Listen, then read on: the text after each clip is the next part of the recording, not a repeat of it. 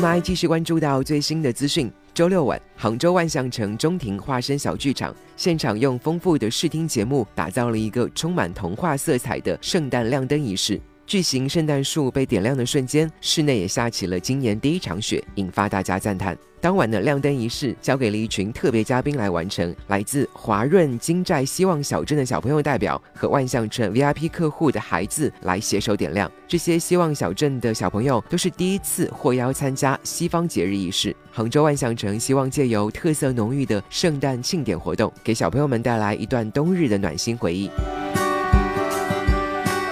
据介绍，从零八年起，华润陆续在革命老区和贫困地区选址建设希望小镇，帮助当地人改善生活方式。截至目前，已经在全国范围内建立起了七个据点。